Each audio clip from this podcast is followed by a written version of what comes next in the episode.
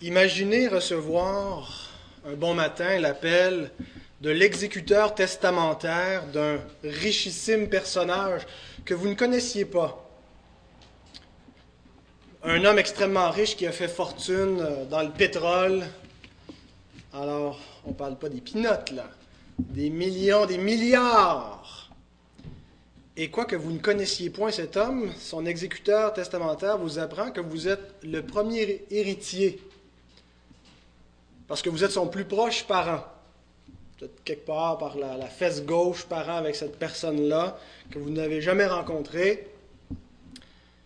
Du jour au lendemain, sans aucun effort de votre part, sans que vous ayez mérité quoi que ce soit, tout simplement par un lien sanguin, vous devenez milliardaire. Vous capoteriez, hein? Ça serait vraiment extraordinaire de recevoir un appel ou cette visite un bon matin. N'est-ce pas un petit peu ce qui vous est arrivé, frères et sœurs? Vous avez été appelés parce que vous étiez les héritiers d'un richissime personnage.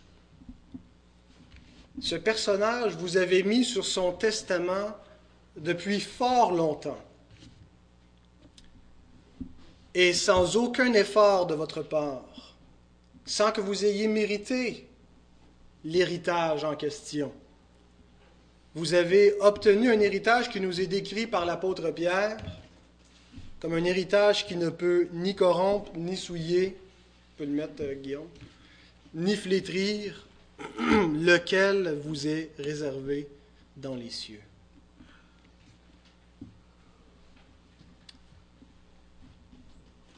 Vous savez que tous les hommes cherchent cet héritage. Certains consciemment, d'autres inconsciemment, mais tous les hommes poursuivent cet héritage. La quête cherche à obtenir quelque chose de suprême dans cette vie, la quête du sens de la vie. Il y a un but à cette existence. Et beaucoup veulent s'en emparer, veulent saisir, veulent le trouver, veulent le posséder. On cherche la félicité, on cherche l'immortalité, la vie éternelle. On représentait au Moyen Âge cette quête aussi par l'idée qu'on pourrait l'obtenir par le Saint Graal, le Saint Graal qui pourrait donner la vie éternelle. Cette quête de l'homme qui poursuit sans savoir exactement ce qu'il poursuit, mais qui recherche le but ultime, qui cherche à saisir la vie, est exprimé dans la, dans la déclaration d'indépendance des, des États-Unis. On la retrouve dans ces termes.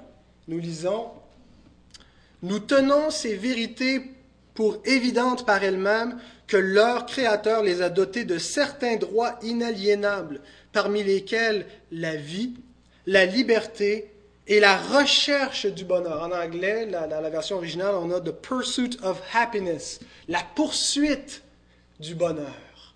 Ça a été scellé dans la Déclaration d'indépendance que tous les hommes ont droit, un droit légitime de vivre en étant libres et en poursuivant cette quête pour l'accomplissement de la destinée. C'est ce qu'on a appelé le rêve américain.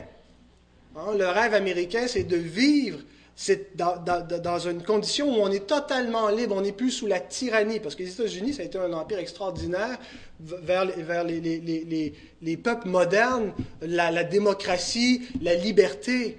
Et, et des gens de, tous les continents affluaient vers l'Amérique pour chercher cette liberté et, et vivre une vie affranchie de toutes sortes d'autorités, de contrôle. Et on espérait trouver ce bonheur au travers de la prospérité, et ça a donné lieu à un empire extraordinaire à bien des égards. Et beaucoup croient que ce, rêve américain est finalement le but de l'existence. De vivre heureux, de vivre avec une famille, de vivre dans la liberté, d'avoir une prospérité qui est engendrée par notre liberté, notre liberté économique et des conditions favorables pour notre pays. Mais plusieurs ont réalisé que même ce rêve, aussi magnifique fut-il, n'assouvissait pas le soupir du cœur humain. Beaucoup de gens ont finalement obtenu le rêve américain. Ce n'était plus un rêve, c'est devenu réalité, cette vie de prospérité, cette vie de liberté. Et il y avait encore une quête profonde en eux de trouver, de saisir le sens, d'obtenir l'héritage véritable. Et ça a amené certains à nier l'existence d'un tel trésor. Certaines personnes, parce qu'ils se sont rendus compte que toute cette poursuite semblait ne jamais aboutir, on dit ben, finalement, c'est qu'il n'y a pas de sens à la vie. Il n'y a pas de sens objectif à la vie, il n'y a pas un but à cette destinée. Chacun fait ce qu'il veut, mais chacun trouve un but pour lui-même, mais il n'y a pas de but à la vie. Voici le témoignage d'un grand roi qui a eu sagesse, gloire, richesse, un grand règne, Voici qu'est-ce qu'il a déclaré. Ecclésiaste chapitre 2, verset 10 à 11. Il écrit Tout ce que mes yeux avaient désiré, je ne les, je ne les en ai point privés. Il n'y a pas grand monde parmi nous qui a la capacité d'affirmer ça. On n'a pas tous les moyens de nos ambitions. Tout ce que mes yeux ont désiré, tout ce que j'ai voulu, je ne me suis privé de rien. Je n'ai refusé à mon cœur aucune joie, car mon cœur prenait plaisir à tout mon travail, et c'est la part qui m'en est revenue. Puis j'ai considéré tous les ouvrages que mes mains avaient faits et la peine que j'avais prise à les exécuter, et voici, tout est vanité poursuite du vent, et il n'y a aucun avantage à tirer de ce qu'on fait sous le soleil. Un peu pessimiste, hein? devenu un peu cynique cet homme. Mais il exprime une vérité extraordinaire c'est qu'il n'y a rien dans ce monde qui étanche définitivement la soif du cœur humain. A un homme qui, par ses possessions, qui par son règne, si par les moyens qu'il avait à sa disposition, si par sa sagesse, aurait pu saisir le trésor de la vie, c'est bien Salomon. il dit pourtant, tout ça n'est que vanité, poursuite du vent. Et Jésus dit un petit peu la même chose dans des termes peut-être moins philosophiques, plus spirituels, lorsqu'il s'adresse à la femme samaritaine. Vous vous souvenez cet épisode où il est avec elle près d'un puits et il lui demande de puiser pour elle. Et il y a un échange qui va entre les deux et, et Jésus lui dit ceci, Jean 4, verset 13. Quiconque boit de cette eau aura encore soif. Quiconque s'abreuve à ce puits Quiconque essaie de satisfaire la soif avec les choses de ce monde va avoir encore soif. Mais celui qui boira de l'eau que je lui donnerai n'aura jamais soif. Et l'eau que je lui donnerai deviendra en lui une source d'eau qui jaillira jusque dans la vie éternelle. Bien-aimés, si vous avez rencontré le Christ, ça veut dire que vous avez bu de cette eau. Ce n'est pas une eau secrète qu'il réserve seulement à quelques-uns parmi ceux qui viennent à lui. L'eau dont Christ parle ici, c'est l'eau qu'il donne à tous ceux qui l'ont rencontré, qui ont bu cette eau vive qui donne la vie éternelle. C'est un langage spirituel, figuré si vous voulez qui nous explique qu'il n'y a absolument rien qui peut étancher la soif de l'homme, si ce n'est ce que le Seigneur peut donner à l'homme. Blaise Pascal, le philosophe, disait qu'il y a dans le cœur de l'homme un vide qui est à la forme de Dieu. Il n'y a rien qui peut combler ce vide autre que Dieu. Si vous avez bu cette eau, vous avez goûté à l'héritage céleste. Cet héritage que tous les hommes poursuivent cette quête de la vie, cette quête du but de l'existence qui va assouvir, qui va satisfaire, qui va donner un sens à l'existence, qui va répondre aux questions les plus profondes que l'homme se pose, qui va donner la vie éternelle, l'immortalité. Eh bien, c'est Christ qui le donne, cet héritage.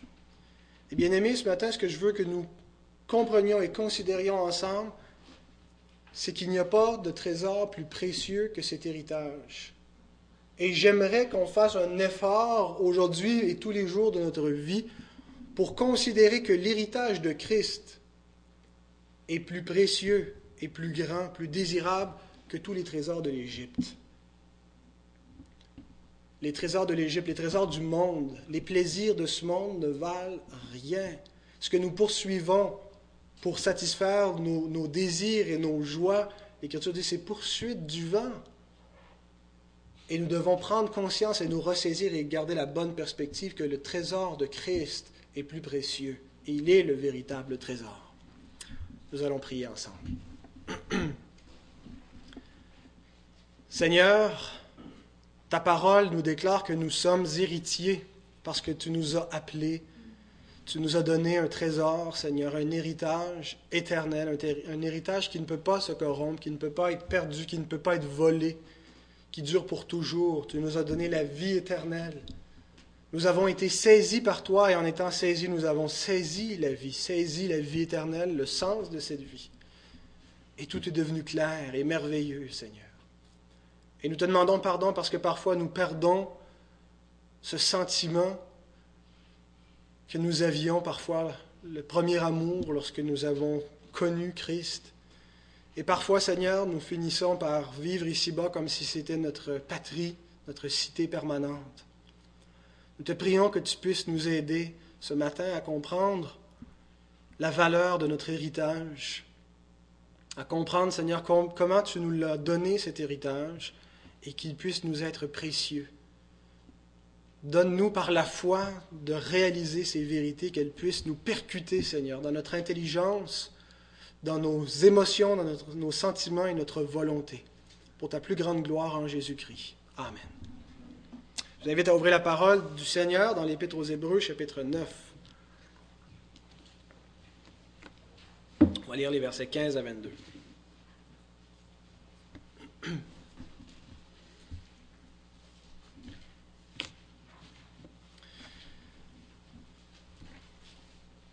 Et c'est pour cela qu'il est le médiateur d'une nouvelle alliance, afin que la mort étant intervenue pour le rachat des transgressions commises sous la première alliance, ceux qui ont été appelés reçoivent l'héritage éternel qui leur a été promis. Car là où il y a un testament, il est nécessaire que la mort du testateur soit constatée. Un testament, en effet, n'est valable qu'en cas de mort, puisqu'il n'a aucune force tant que le testateur vit. Voilà pourquoi c'est avec du sang que même la première alliance fut inaugurée.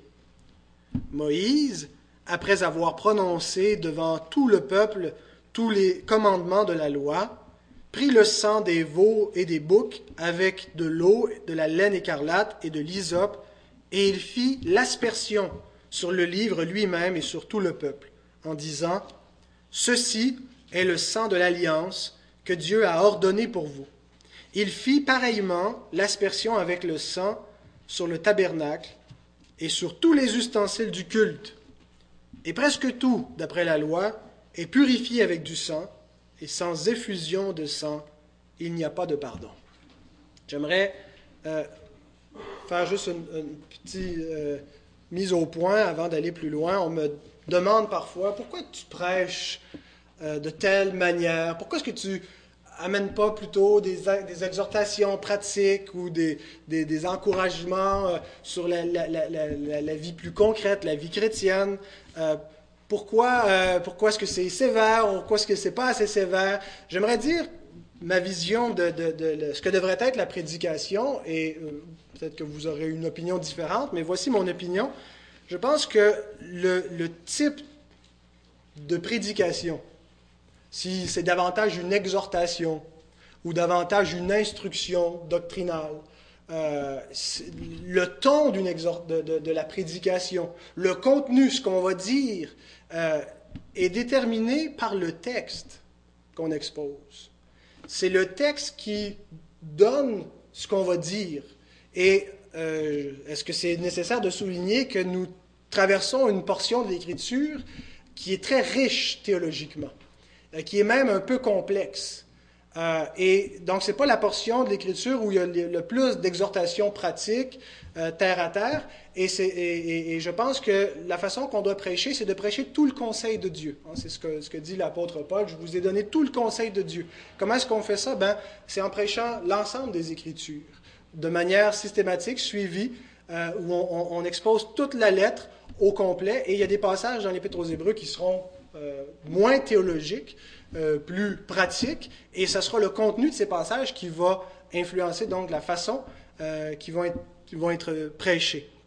Alors, euh, c'est ce qui explique que peut-être que dans les, derniers jours, les dernières, les dernières prédications que j'ai apportées, ma, façon était un peu plus théologique, et c'est des passages un peu complexes, mais je vous demande de ne pas décrocher, de ne pas vous décourager, de, persévérer dans ces choses parfois difficiles à comprendre, et l'auteur lui-même le dit. J'ai des choses difficiles à enseigner, mais c'est nécessaire euh, d'écouter et de, redoubler d'attention. Alors, je vais essayer que ça ne soit pas euh, plus académique qu'il n'en faut, euh, mais donc comprenez que c'est ce texte lui-même qui va déterminer le contenu de ce message de ce matin. Alors, on va chercher à comprendre ce texte par deux questions. La première question, est-ce que l'auteur parle d'une alliance ou d'un testament? Et la deuxième question, quel est le, sens du lien avec l'ancienne alliance? L'auteur fait une alliance, il dit Moïse aussi a fait, c'est pour ça que la première alliance a été inaugurée avec du sang. Et, il nous explique comment l'ancienne alliance a été inaugurée. Quel est le, sens de ce lien? Alors, d'abord, l'auteur parle-t-il d'une alliance ou d'un testament? Les enfants, savez-vous, c'est quoi un testament? Justine, Timothée, Mégane, Jérémie, il n'y a pas d'autres enfants. C'est quoi un testament, oui, Timothée? Oui, ça, c'est le, des livres. Hein. L'Ancien Testament, c'est le, le, livre qui a précédé Jésus-Christ. Et le Nouveau Testament, c'est le livre à partir de Jésus. Mais maintenant, sans parler de l'Ancien et du Nouveau Testament, c'est quoi un testament? Oui, vas-y encore.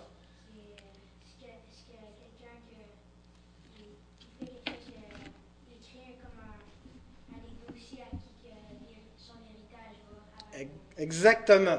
Hein, quand on fait un testament, c'est que c'est un document écrit qui a une valeur légale, qui va être valide une fois qu'on va mourir. Et ce testament-là dit à qui vont aller nos biens.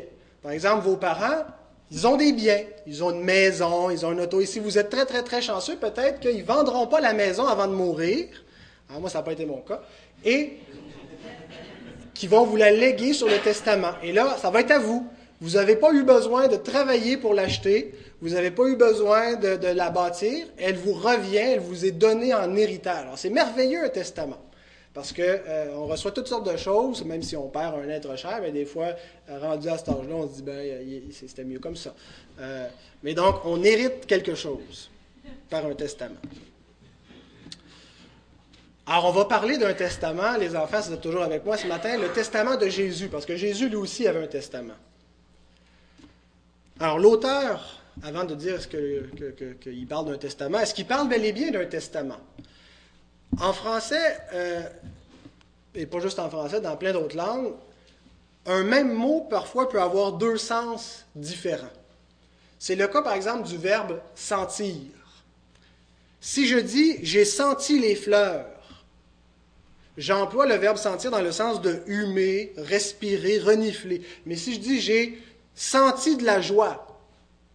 Je ne veux plus dire que j'ai humé quelque chose ou que j'ai reniflé de la joie, mais je veux dire que j'ai ressenti, j'ai éprouvé, j'ai deviné, hein, quand on dit qu'on sent, j'ai senti quelque chose, j'ai deviné. Alors, le même verbe peut avoir deux sens.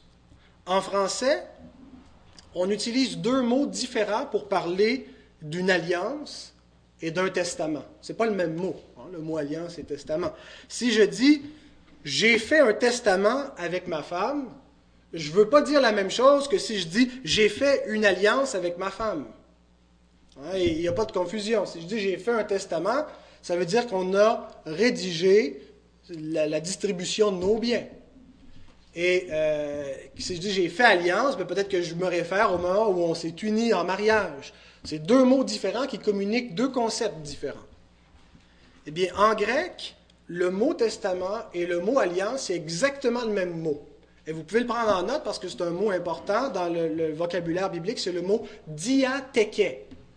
Alors, c'est le, le, mot veut à la fois dire alliance et veut aussi dire testament.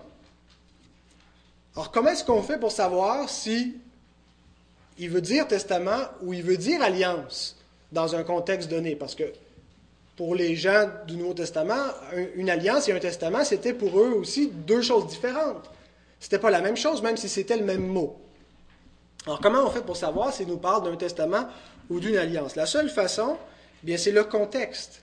C'est la façon que le mot va être employé qui va nous dire si il est employé pour dire testament ou pour dire alliance. je vous invite à relire les versets 16 et 17. Et au lieu de, le lire avec le mot testament, comme dans la plupart de nos traductions françaises, on va le lire avec le mot alliance pour voir si ça fait du sens. Car là où il y a une alliance, il est nécessaire que la mort de celui qui fait l'alliance soit constatée. Une alliance, en effet, n'est valable qu'en cas de mort, puisqu'elle n'a aucun effet tant que celui qui fait l'alliance vit. Ça n'a pas de sens. Euh, on sait très bien qu'une alliance peut être valide même si celui qui a fait l'alliance n'est pas mort. En fait, elle devrait être valide euh, justement tant qu'il est vivant. Quand on fait alliance, c'est jusqu'à ce que la mort nous sépare dans l'alliance du mariage. Alors, elle n'est valide que tant aussi longtemps qu'il est en vie, parce qu'après ça, cette alliance-là n'est plus valide. Or, le testament, c'est exactement le contraire. Or, le contexte, la façon que l'auteur emploie le mot diathéké, même si partout ailleurs dans l'épître, il l'a toujours employé pour dire alliance, on voit bien qu'il il emploie le même mot, mais dans un sens totalement différent. Et il ne veut plus dire une alliance, il veut dire un testament. Alors ce passage est très important parce qu'il nous explique comment notre héritage, celui de la nouvelle alliance, nous est communiqué.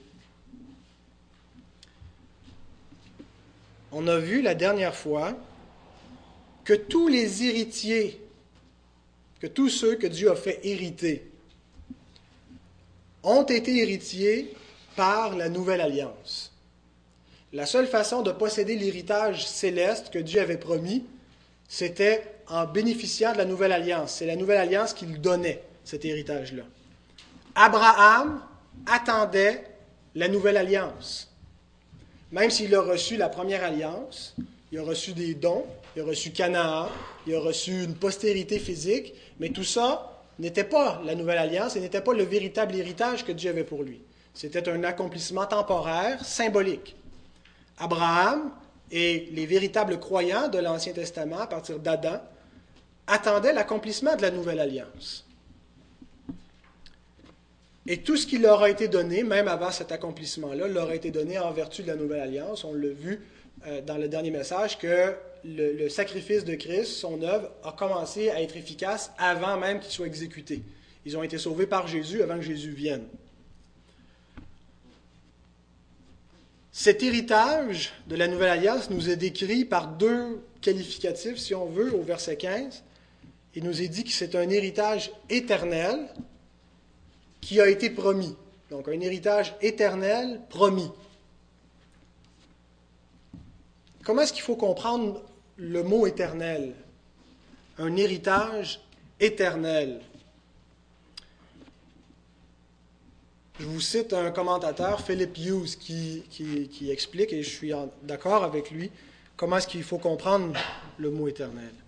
Il dit, en raison de la nature transitoire des biens terrestres et de la mortalité de l'homme, qui rend certain que tôt ou tard il sera séparé de tout ce qui s'acquiert dans cette vie, il était impossible qu'une alliance éternelle promettant une possession éternelle et un héritage éternel puisse trouver son accomplissement réel dans l'ordre présent des choses.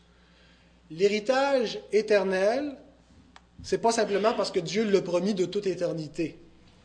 Ce que veut dire l'héritage éternel, c'est un héritage, c'est des biens, c'est un, un trésor que Dieu donne à l'homme, mais qui n'est pas composé des choses terrestres.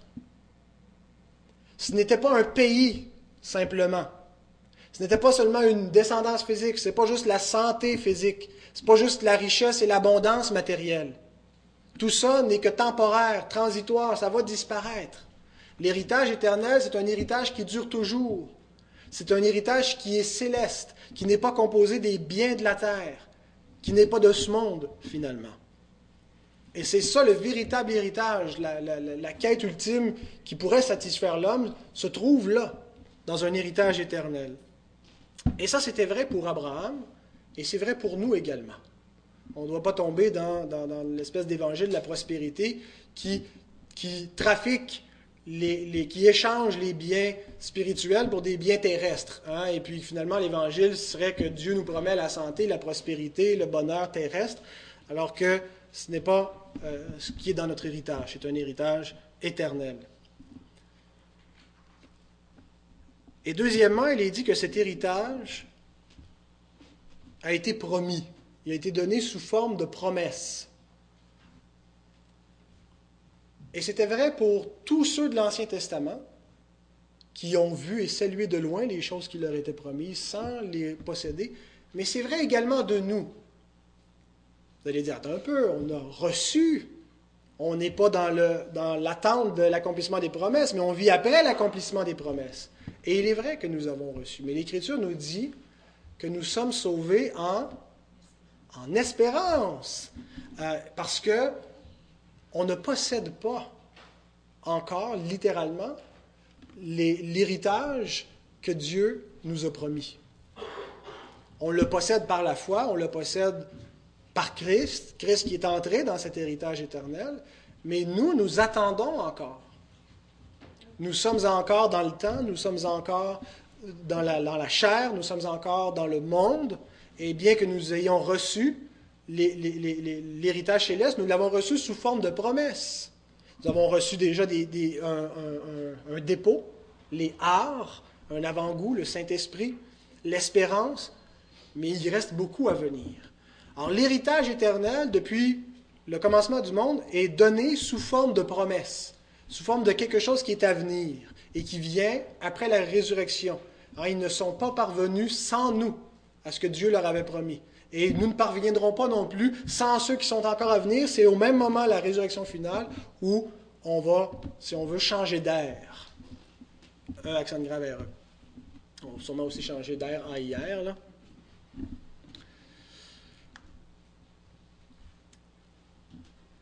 Cet héritage éternel promis a été au cœur de toute l'attente messianique d'Israël dans l'Ancien Testament. C'était ça le cœur de la promesse.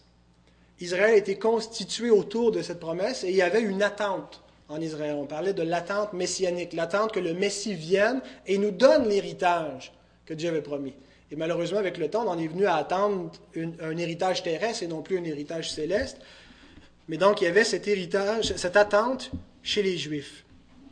Et si on voit l'histoire d'Israël, toute cette histoire euh, euh, évolue en une progression vers l'accomplissement, vers la réalisation de cette promesse.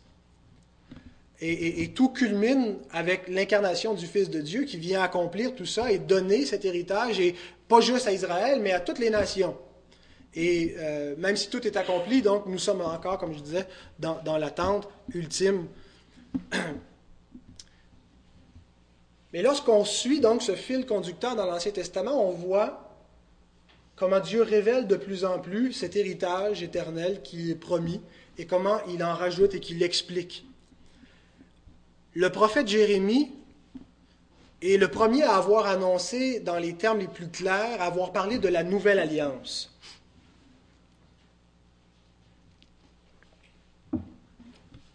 Mais il n'est pas le premier à avoir parlé de la nouvelle alliance. Il est le premier qui a utilisé le terme nouvelle alliance je ferai une alliance nouvelle, dit l'Éternel. Et lorsqu'il a parlé de cette nouvelle alliance, en fait, Jérémie n'a rien annoncé de radicalement nouveau. Il a construit sur toute cette promesse qui existait déjà depuis le Jardin d'Éden. Il a continué à renchérir et à parler de l'héritage éternel que Dieu promettait aux croyants depuis la création du monde. Et il a construit là-dessus et il a précisé que ça serait sous forme d'une nouvelle alliance. Et donc cet héritage éternel promis nous est donné, c'est l'héritage de la nouvelle alliance. Mais vous noterez que Jérémie n'a pas dit comment Dieu donnerait les bénédictions de la nouvelle alliance. Une alliance, pour fonctionner, a besoin d'un fondement. L'ancienne alliance fonctionnait sur un fondement, euh, sur le fondement du sacerdoce lévitique. Et c'était par ce sacerdoce que, que, que l'ancienne alliance fonctionnait. Et Jérémie annonce que Dieu va faire une nouvelle alliance qui va aller beaucoup plus loin que l'ancienne alliance. Elle ne sera pas comme l'ancienne alliance. Mais dans ce passage-là, il ne nous dit pas comment Dieu va réussir ça, comment Dieu va l'exécuter. Une nouvelle alliance a besoin d'un nouveau fondement pour fonctionner. Et voici ce qu'il nous dit. Jérémie 31, 33, 34. Mais voici l'alliance que je ferai avec la maison d'Israël. Après ces jours-là, dit l'Éternel, je mettrai ma loi au-dedans d'eux. Je l'écrirai dans leur cœur, et je serai leur Dieu, et ils seront mon peuple. Celui-ci n'enseignera plus son prochain, ni celui-là son frère, en disant Connaissez l'Éternel, car tous me connaîtront, depuis le plus petit jusqu'au plus grand, dit l'Éternel. Car je pardonnerai leur iniquité et je ne me souviendrai plus de leurs péchés. Ce paragraphe, aussi court et aussi simple puisse-t-il nous paraître, décrit l'héritage éternel que Dieu a promis. Dans son, on a tout ce que le salut contient. Dieu dit, je mettrai ma loi dans leur cœur je vais renouveler, c'est le, renouvellement du Saint-Esprit, je vais régénérer les hommes. Il dit que chacun va le connaître personnellement. Dieu sera plus simplement un Dieu au milieu de son peuple, où il y a des croyants et des incroyants, mais tous parmi son peuple vont avoir une relation directement avec lui, vont le connaître.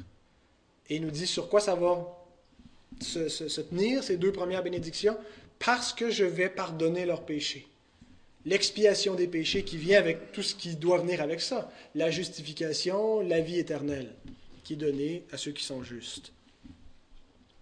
En ce paragraphe nous décrit l'héritage éternel promis, tout ce que le salut contient. Mais notez que le prophète n'indique pas comment Dieu entend faire une telle chose. Il nous dit ce que Dieu va faire, mais il ne nous dit pas comment il va le faire. Et c'est là que l'auteur de l'Épître aux Hébreux comprend comment la nouvelle alliance fonctionne. Il comprend que le mot diathéké qu'il lit dans la Septante, il lit le texte en grec, il le cite en grec tout le temps, il lui donne une valeur de parole de Dieu originale, même si le texte original était en hébreu. Il comprend que le mot diathéké, quand Dieu dit je ferai une nouvelle diathéké, n'a pas simplement le sens d'alliance, mais de testament. Et il comprend donc que la nouvelle alliance fonctionne comme un testament fonctionne. Un testament fonctionne lorsque celui qui a fait le testament meurt, l'héritage qu'il promet est donné à ses héritiers. La nouvelle alliance est le testament de Jésus-Christ. Et c'est ainsi que Dieu nous donne les bénédictions de la nouvelle alliance, comme étant l'héritage du Christ, son testament. Et là, il affirme quelque chose d'étrange au verset 18. En tout cas, quelque chose qui m'a fait que je me suis beaucoup gratté la tête. J'avais un trou, c'est pour ça que je me suis rasé après.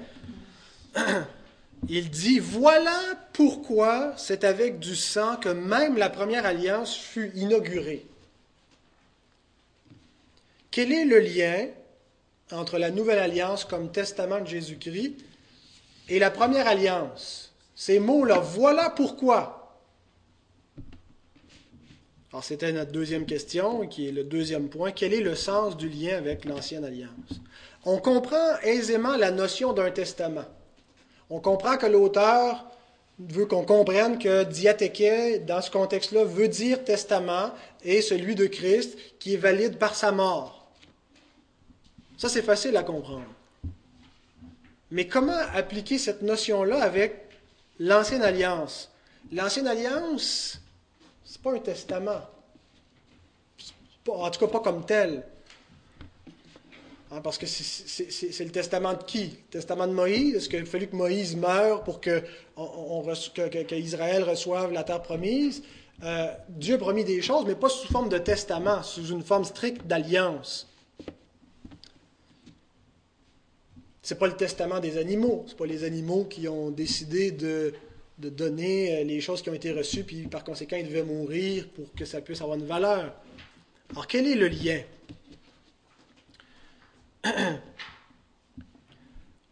La première alliance, l'alliance avec Moïse, l'ancienne alliance, montrait la nécessité que la vie couvre la mort, que la vie paye le prix pour le péché et ça se fasse par la mort. C'était ce que voulaient montrer les sacrifices, n'est-ce pas?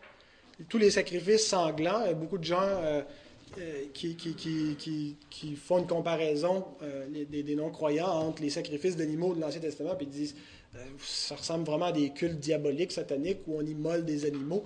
Mais quelle était la notion des sacrifices d'animaux de l'Ancienne Alliance? Eh C'était pour communiquer l'idée de la culpabilité du péché et qu'il y, a une seule façon d'expier le, péché, c'est il faut que la, vie soit... Euh, le salaire du péché, c'est la mort. Il faut que la vie meure finalement. On retrouve ce principe dans Lévitique 17, verset 11. Car l'âme de la chair est dans le sang. Le mot âme veut aussi dire vie. La vie de la chair est dans le sang. Je vous l'ai donné sur l'autel afin qu'il servît d'expiation pour vos âmes, pour vos vies. C'est par l'âme ou c'est par la vie que le sang fait l'expiation.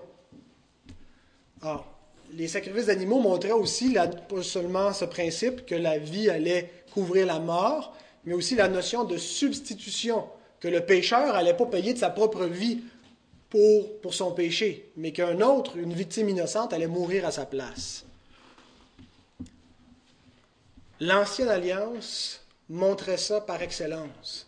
C'était l'alliance de la punition, l'alliance de la loi qui punit le péché, qui montre la justice, le juste jugement de Dieu, comment il s'exécute par la mort.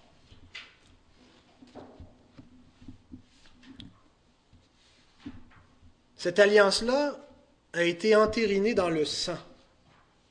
Lorsque l'ancienne alliance a été entérinée, lorsqu'elle est rentrée en vigueur, ça s'est fait avec du sang. La mort est intervenue pour montrer que tout ce que Dieu promettait devait, allait se, communiquer au peuple par, par ce moyen des sacrifices.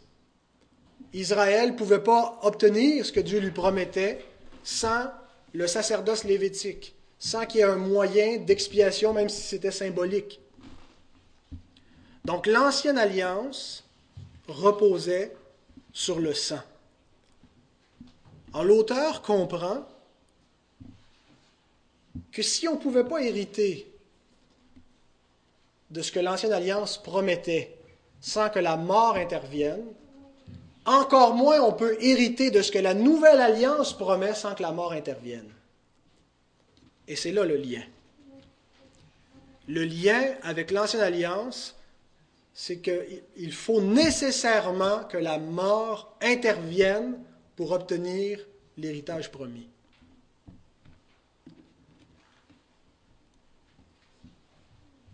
On avait une plaque chez nous, vous savez, des, plaques en bois sur lesquelles il y a des versets, des fois de gravés.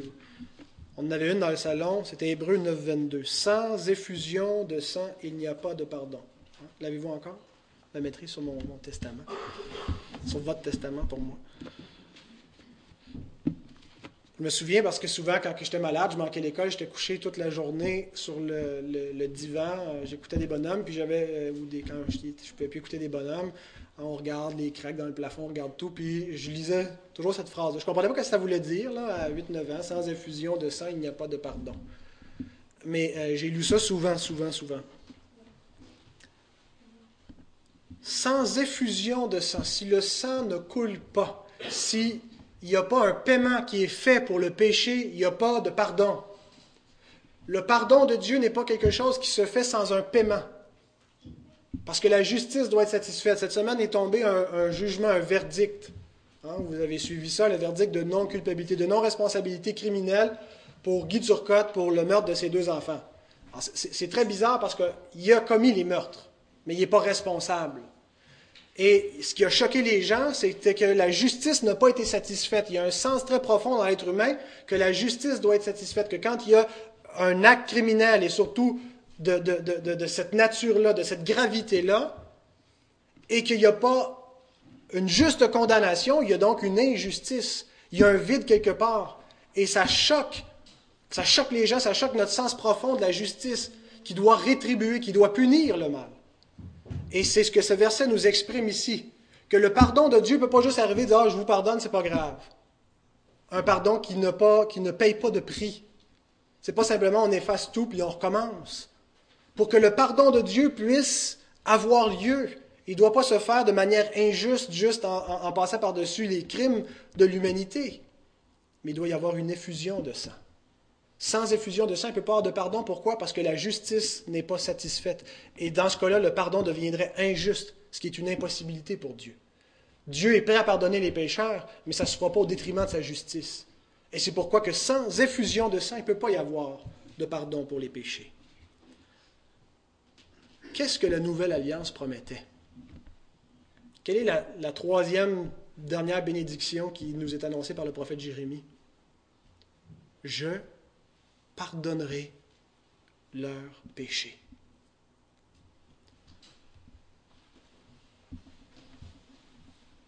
L'héritage que Dieu annonce aux pécheurs, c'est le pardon des péchés. Comment est-ce que Dieu peut donner cet héritage sans effusion de sang? Sans qu'une vie paie le prix, sans que le sang dans lequel se trouve symboliquement la vie, l'âme, couvre le péché, paie par la mort le prix de la justice. Il était donc nécessaire que Christ meure pour que l'héritage de la nouvelle alliance soit donné. Jésus ne pouvait pas ne pas mourir pour qu'on puisse hériter des bénédictions, de l'héritage de la nouvelle alliance. Il n'y avait pas d'autre moyen. Dieu n'a pas juste choisi un moyen parmi mille autres façons qu'il aurait pu prendre.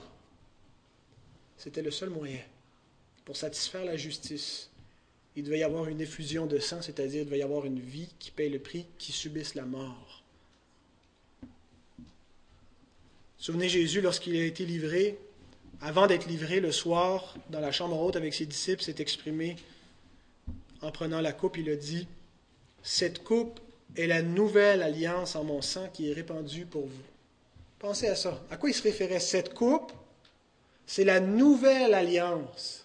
Quelle alliance? L'alliance dont vous avez entendu parler par le prophète Jérémie, par les prophètes de l'Ancien Testament, qui vous ont annoncé que Dieu allait pardonner les péchés que Dieu allait se réconcilier avec le pécheur, qu'il allait donner la vie éternelle, qu'il allait donner tout l'héritage éternel promis avant la fondation du monde.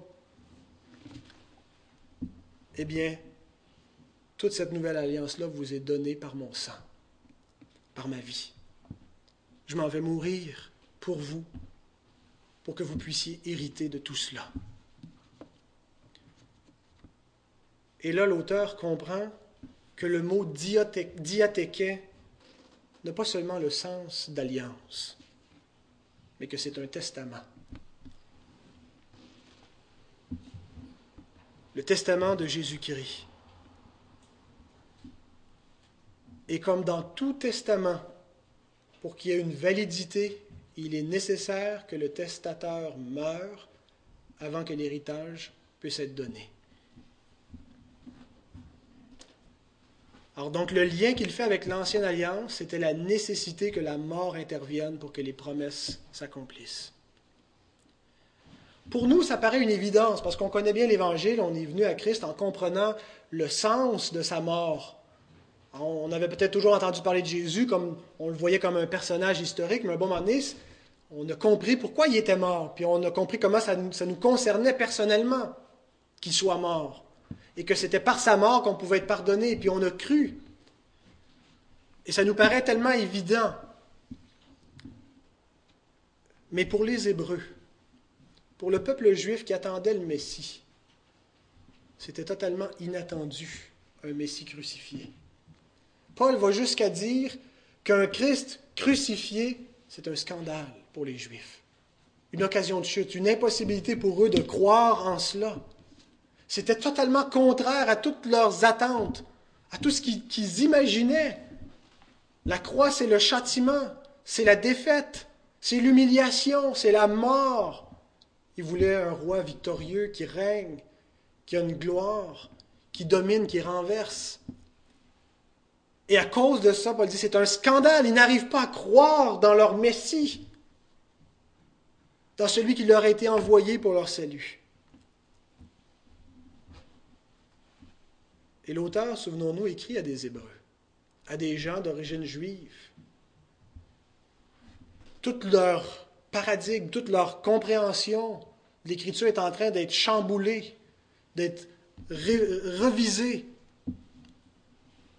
Et ce qu'il veut qu'ils comprennent, c'était qu'il était nécessaire que le Messie qu'ils attendaient meure pour obtenir l'héritage promis. Et l'héritage promis est infiniment plus grand que ce qu'ils pensaient qu'il allait être. Et c'est pourquoi il leur dit, versets 16 à 18, car là où il y a un testament, il est nécessaire que la mort du testateur soit constatée. Un testament, en effet, n'est valable qu'en cas de mort, puisqu'il n'a aucune force tant que le testateur vit. Voilà pourquoi c'est avec du sang que même la première alliance fut inaugurée. Notez le langage du verset 16, le langage très légal il est nécessaire que la mort du testateur soit constatée. Autrement, le testament n'a pas de valeur. Essayez demain, lorsque les, bureaux vont réouvrir lundi, appelez votre assureur, celui qui vous donne une police d'assurance vie, et réclamez la, police, réclamez la, prime d'assurance vie de votre, votre époux, de votre épouse. Vous dites, il est mort en fin de semaine, j'aimerais que vous m'envoyiez le chèque, s'il vous plaît. Est-ce qu'ils vont vous croire? Est-ce qu'ils vont juste vous croire sur parole ou ils vont exiger un petit peu plus? Ils vont forcément exiger un certificat de décès. Il faut qu'il y ait un papier officiel qui authentifie vos dires. Il faut que la mort de celui qui a fait le testament soit constatée. Sinon, ça n'aura pas de valeur.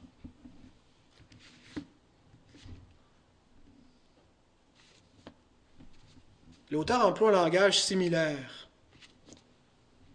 où il nous parle de la mort de Jésus qui devait être attestée. Quel est le plus grand événement de l'histoire de l'humanité? L'événement fondamental sur lequel tout le christianisme tient ou tombe. Paul lui-même en parle dans 1 Corinthiens 15. Il dit, si cet événement-là n'est pas arrivé, notre foi est vaine, votre foi est vaine, vous êtes dans vos péchés, on est des faux témoins, on est des faux prédicateurs. C'est quoi? La résurrection du Christ. Que Christ soit mort, ça n'a rien de tellement étonnant. Tout le monde meurt. Qu'on crucifie quelqu'un, puis qu'après un certain nombre d'heures, il finisse par mourir, on s'y attend. Ça va de soi. Mais qu'il soit ressuscité, ça bouleverse absolument tout. Si Christ est vraiment ressuscité, nous avons toutes les raisons de croire ce qu'on croit. Nous avons toutes les raisons de croire que l'Évangile est vrai et que Christ est véritablement celui que l'Écriture dit qu'il est et que par lui on peut vraiment avoir la vie éternelle et saisir le sens de la vie, qu'il est la réponse, qu'il est véritablement le chemin, la vérité, la vie, que par lui on peut aller à Dieu que Dieu est venu à nous par lui. C'est la déclaration à la face du monde que Christ est celui que l'Écriture dit qu'il est. Et il y a toujours eu des gens pour nier que Christ était ressuscité. Même avant que Christ soit mort, il y avait des gens qui ne croyaient pas à la résurrection, les Sadducéens. Mais après ça, qu'on a commencé à parler que Christ était ressuscité, il y a eu des gens pour le nier, dès le premier siècle. Et il y a encore des gens aujourd'hui qui vont nier cela. Parce qu'ils savent très bien qu'une fois qu'on dit que oui, qu'il est ressuscité, si on fait cette concession-là, ben, on n'a pas le choix de devenir chrétien. Alors pour nier la résurrection, on a imaginé toutes sortes de scénarios pour remplacer l'explication de la résurrection. Si Jésus n'est pas ressuscité, comment expliquez-vous que les disciples ont eu un tel courage et qu'ils ont annoncé la résurrection? Et ils l'ont annoncé au point de mourir pour ce qu'ils annonçaient. Si ça avait été un mensonge, ils l'auraient su, ils n'auraient pas accepté d'aller aussi loin dans leur souffrance. Comment est-ce qu'ils ont pu affirmer, on est des témoins, on l'a vu, on a mangé avec lui après sa résurrection? Si vous ne croyez pas qu'il est vraiment ressuscité, si vous ne croyez pas le témoignage des, des apôtres, comment expliquez-vous leur message? Alors, il y a eu beaucoup de tentatives pour expliquer comment le christianisme est né autre que la résurrection. Et une de ces explications-là consistait à dire que Christ n'était pas mort. Il a fini par mourir, mais qu'il n'était pas mort lorsqu'il a été crucifié. Il était peut-être bien, bien, bien affaibli, puis éventuellement, on l'a décroché, il était inconscient, mais il a fini par prendre, reprendre conscience, et il s'est réveillé, et là, les disciples l'ont vu, et là, ils ont capoté, ils ont dit, il est ressuscité! Puis Jésus en a profité, puis il leur a dit, oui, oui, je suis ressuscité, puis allez-y, puis prêchez ça en mon nom. Et puis c'est comme ça que le christianisme est né. Et puis entre-temps, Jésus serait parti quelque part en France avec Marie-Madeleine, puis ça aurait sa femme, puis vous connaissez Dan Brown, alors ces scénarios-là qu'on nous raconte. Eh bien, à l'époque du Christ, la façon qu'on attestait que quelqu'un était mort, on n'avait pas euh, la mort qui fournissait nécessairement un certificat de décès, mais on devait avoir la déposition officielle de certains témoins pour que le testament du testateur puisse avoir une valeur. Il fallait qu'il y ait des témoins qui attestent. Et c'est exactement ce que Jean essaie de faire dans euh, son évangile, chapitre 19, versets 31 à 37, où il se présente comme un témoin de la mort. Il dit, Dans la crainte que les corps ne restassent sur la croix pendant le sabbat, car c'était la préparation, et ce jour de sabbat était un grand jour, les Juifs demandèrent à Pilate qu'on rompît les jambes aux crucifiés et qu'on les enlevât. Les soldats vinrent donc, et ils rompirent les jambes au premier, puis à l'autre qui avait été crucifié avec lui. S'étant approchés de Jésus, et le voyant déjà mort, ils ne lui rompirent pas les jambes. Mais un soldat lui perça le côté avec une lance, et aussitôt il sortit du sang et de l'eau. Celui qui l'a vu en a rendu témoignage. Et son témoignage est vrai. Et il sait qu'il dit vrai afin que vous croyiez aussi. Ces choses sont arrivées afin que l'écriture fût accomplie. Aucun de ces os ne sera brisé. Et ailleurs, l'écriture dit encore, ils verront celui qu'ils ont percé. Le décès de Jésus a été constaté constaté par des témoins oculaires, et celui qui nous écrit ces choses, Jean, dit son témoignage est vrai et qu'il sait qu'il est vrai. Il est réellement mort. Et ce qui empêche d'expliquer sa vie après sa mort par autre chose qu'une résurrection, c'est le fait que Christ est mort, véritablement.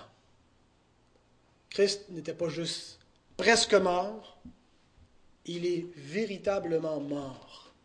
Or, si par la suite des gens l'ont vu, c'est pas parce qu'ils ont vu un fantôme. Si des gens lui ont parlé et ont mangé avec lui, c'est pas parce qu'ils ont halluciné. S'il y a eu jusqu'à 500 témoins qui sont nommés, qui sont cités, qui sont appelés à la barre des témoins par les apôtres dans leurs écrits, c'est parce que Christ est véritablement ressuscité après sa mort, il était véritablement mort, il était attesté sa mort.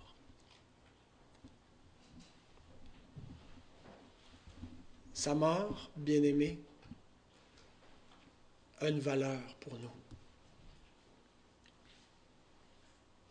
Vous attendez peut-être qu'un vieil oncle, une vieille tante décède parce que vous avez en vue un héritage extraordinaire, puis vous savez que vous êtes le premier héritier en liste. Ne vous excitez pas tellement de ces héritages-là. N'attendez pas tellement la possession de ces biens terrestres. Laissez-moi vous dire de quoi vous devriez vous réjouir maintenant vous êtes les héritiers légitimes de Jésus-Christ. Vous êtes, si vous croyez en son nom, sur son testament. Et l'héritage en question, c'est l'héritage éternel promis. Il n'y a rien de plus précieux. C'est ce que les hommes poursuivent sans le savoir et n'obtiennent jamais, parce qu'ils le cherchent au mauvais endroit.